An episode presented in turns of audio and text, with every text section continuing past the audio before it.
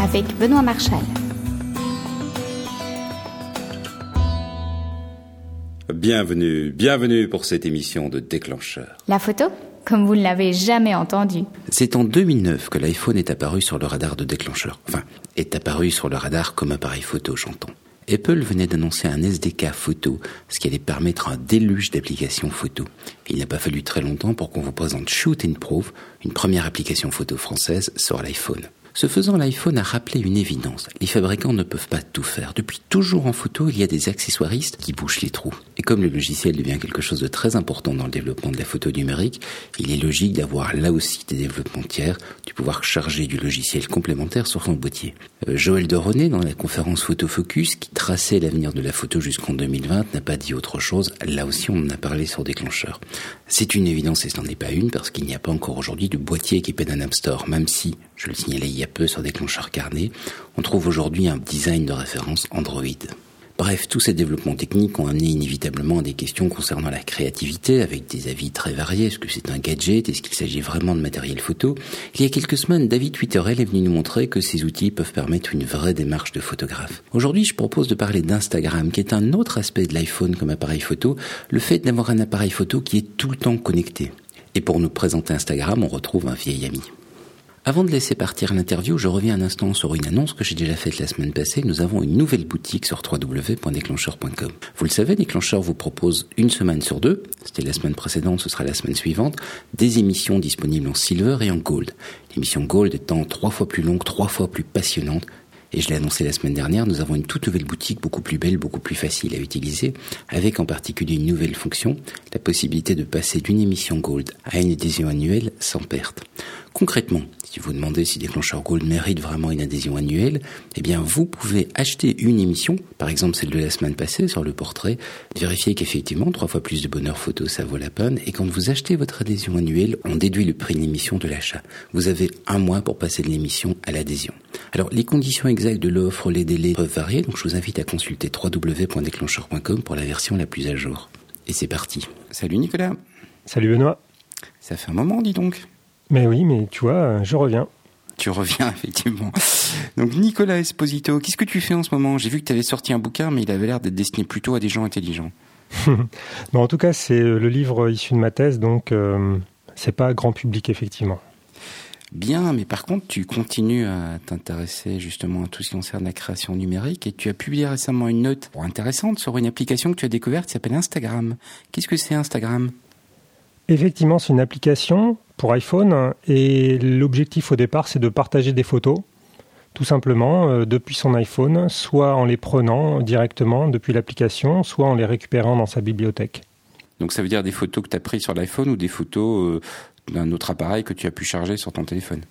Exactement, oui. Et alors cette application, elle est tellement simple, tellement élégante, tellement pratique par rapport à des usages qu'on peut en faire, qu'elle a rencontré là récemment un succès assez phénoménal. Ce qui est intéressant pour moi, c'est que ça correspond vraiment à un nouvel usage. Quand tu parles de succès considérable, tu veux dire quoi? Un million d'utilisateurs en quelques semaines. Et donc comment ça se passe? Tu as un site web ou c'est uniquement l'application sur le téléphone? Pour l'instant, c'est uniquement sur l'application et il y a une plateforme de partage liée à l'application. Quand on lance l'application, on peut partager une photo, mais on peut aussi voir hein, celles qui sont partagées par les personnes que l'on suit puisque comme sur Twitter, on peut suivre des personnes, ce qui fait qu'on va pouvoir visualiser toutes les photos récentes publiées par les personnes qu'on suit. Et ça s'inspire aussi euh, de choses qu'on voit évidemment sur Facebook, comme le fait d'aimer une photo. On a un petit bouton aimer, et puis on a possibilité évidemment de commenter les photos des autres utilisateurs. Comme tu le décris là, en gros, il donne l'impression d'avoir popé les bonnes idées de Twitter, Facebook, bref, des quelques réseaux sociaux qui marchent. Je vois pas trop ce qu'il y a de spécifique. En fait, ça se focalise sur l'essentiel. Comme je le disais, c'est euh, une application simple et élégante. Par exemple, les photos sont forcément carrées. Ensuite, des photos prises avec le téléphone conditionnent pas mal la nature des photos. On se focalise pas mal du coup sur le cadrage. Ensuite, quand on publie une photo, on est invité à appliquer un filtre. Ça correspond à des filtres inspirés de la grande histoire de la photo argentique. Donc euh, c'est assez en même temps ludique hein, de chercher, mais finalement quel serait le filtre hein, qui correspondrait le mieux à cette photo. Donc voilà, l'ensemble correspond à une application vraiment euh, très sympathique à utiliser. Je te trouve généreux quand tu parles des euh, filtres inspirés de la grande histoire de la photographie argentique. Généreux, c'est-à-dire? C'est un peu gadget. Oui, oui, oui, mais justement, c'est vraiment assumé. Ça accompagne le côté ludique et en même temps, c'est euh, une manière d'habiller les photos. Parce que souvent, ces photos-là, on va les faire sur l'instant, sur le moment, on est à un endroit, on passe, euh, hop, nos yeux s'arrêtent sur quelque chose, on prend une photo. C'est le plaisir de la photo instantanée, c'est le plaisir du déclenchement sur un coup de cœur esthétique de quelque chose qu'on voit euh, furtivement, sur lequel on ne va pas forcément s'arrêter avec un appareil euh, beaucoup plus élaboré. Mais en tout cas, on veut garder une trace de ça. Et malheureusement, peut-être, le résultat n'est pas très flatteur, hein, directement issu du capteur du téléphone. Et le fait d'appliquer un filtre comme ça, ça lui donne un petit quelque chose, ça le sort de son statut purement euh, documentaire. Et bah, comme je le disais tout à l'heure, ça correspond à l'aspect ludique de l'application aussi. Et donc ça, ça marche de manière vraiment très efficace, malgré bah, en fait toutes les critiques qu'on pourrait émettre. À l'égard de cette application, il y a un article qu'on pourra mettre euh, en lien évidemment sur déclencheur.com qui liste un petit peu tous les reproches qu'on pourrait lui faire. C'est vrai qu'il y en a pas mal. Sur le site web, en fait, il y a quasiment rien. On peut télécharger l'application. Il y a des liens qui nous permettent de voir les photos, mais on peut même pas voir toutes les photos d'un utilisateur. Les photos sont limitées à 600 pixels de large. On peut rien gérer d'autre sur le site web, donc il y a pas mal de choses qui sont assez limitatives. L'application n'est disponible que sur iPhone. Mais voilà, l'application euh, correspond à un nouvel usage, trouve ses utilisateurs et est suffisamment efficace pour que ça décolle. C'est un petit peu l'idée de Twitter, quelque part, une plateforme minimaliste. Les défauts deviennent des qualités pour les utilisateurs. Effectivement, il y a un petit peu de ça. Et euh, quand j'en discute avec certaines personnes, on me fait le commentaire bah oui, mais des applications qui appliquent des filtres, il y en a des tonnes qui sont vraiment très très bien. Pourquoi utiliser celle-ci en particulier? Bah, C'est vrai que la réponse, euh, ça correspond effectivement à ce que tu disais là, c'est-à-dire qu'il y a un côté minimaliste hein, qui rend les choses efficaces. Là, en deux trois clics, c'est réglé. Bien. Ça a l'air amusant comme tu le dis comme ça, mais j'ai toujours pas compris à quoi ça sert.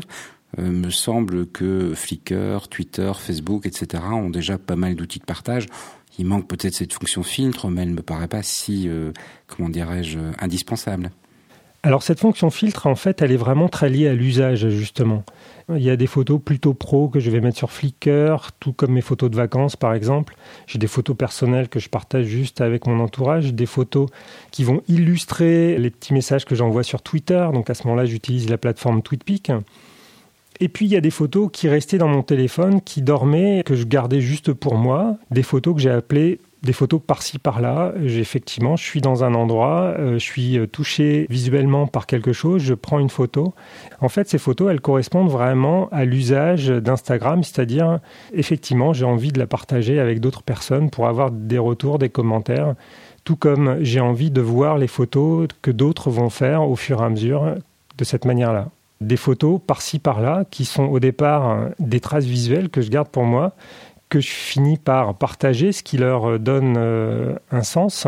Dans l'usage de l'application, il y a aussi, comme je le disais tout à l'heure, un côté ludique lié au fait d'appliquer un filtre, ce qui rend les photos un peu plus intéressantes, puisque au départ, bien souvent, elles viennent quand même du petit capteur du téléphone tout au début de Déclencheur, j'avais interviewé quelqu'un qui avait lancé une démarche que je trouvais assez extraordinaire. C'était de faire une photo par jour. Et à l'époque, il s'appelle Eric Tenin. Et à l'époque, publier une photo par jour, moi, je trouvais ça incroyable. Je sais que beaucoup de gens m'ont dit, mais je pourrais même pas imaginer de publier tous les jours une photo. Et puis là, quand je t'entends parler, on en publie sans arrêt. On l'a déjà dit plusieurs fois sur Déclencheur, mais vraiment notre rapport à la photo est en train de changer. Je suis évidemment complètement d'accord. Une autre façon de le dire, c'est qu'on peut s'exprimer avec l'image hein, de manière beaucoup plus simple. Hein. et du coup, ben, on le fait. Tu nous as décrit la, ton usage et je te reconnais bien là-dedans avec euh, 3, 4, 5 plateformes différentes, chacune pour un type de mhm. photo bien spécifique. Quand tu vois ce que font les autres utilisateurs, est-ce que ça correspond à ce que la plupart des gens font ou est-ce qu'il va y avoir des gens qui vont publier d'autres types de choses sur Instagram? Alors effectivement, ça correspond globalement à ça. Les personnes publient des photos qu'elles prennent euh, par-ci par-là. J'ai pu discuter avec Pierre Thomas, qui est un photographe, hein, qui est un utilisateur d'Instagram de la première heure, qu'il utilise beaucoup, qu'il utilise effectivement pour ce genre de photos-là, mais aussi pour des photos, disons, plus d'archives. Il va les piocher, je pense, dans sa photothèque et récupérer des images qu'il a prises effectivement par-ci par-là, il y a peut-être euh, quelques années, et pas forcément avec euh, son iPhone.